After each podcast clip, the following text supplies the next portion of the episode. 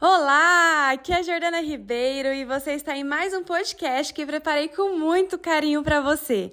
Eu espero que esse áudio te ajude a chegar mais perto da remissão da fibromialgia sem remédios, te proporcionando mais leveza, felicidade e qualidade de vida.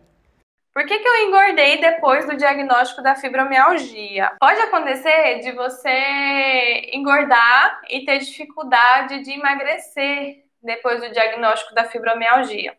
Mas vamos colocar o diagnóstico como um marco, porque antes você já tinha, né? Tem essa dificuldade de, de emagrecer por alguns fatores.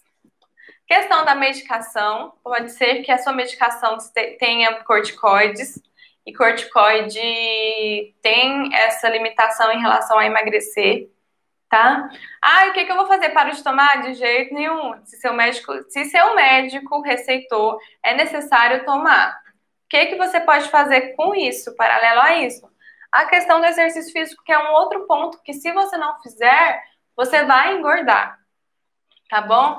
Ah, eu sinto muitas dores, eu não faço exercício físico. Você está piorando as suas dores. Se você está ansiosa, desconta na comida e você toma um remédio que é, tem, tem corticoide, não faz exercício físico, você quer emagrecer como?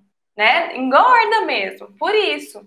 Então é importante que você faça o exercício físico, queime, né? Queime a, as calorias, controle a sua alimentação, tenha uma alimentação equilibrada. Procure um profissional da área, veja o que, que dá para você comer, como que você vai comer, em que quantidades. É um conjunto de fatores. Então você precisa entender e perceber se não tem tireoide alterada, se não tem outro tipo de hormônio né, que está alterado e você está engordando.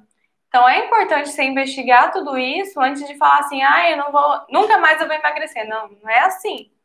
Tá? Você vai emagrecer sim, a gente precisa de uma orientação ali para que você atinja esse resultado, tá bom?